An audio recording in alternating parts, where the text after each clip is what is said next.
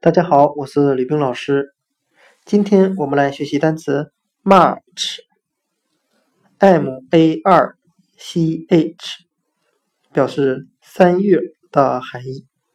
我们用谐音法来记这个单词 March，它的发音很像汉语的马吃。那我们这样来联想这个单词的含义：到了三月，春暖花开，马儿有青草吃。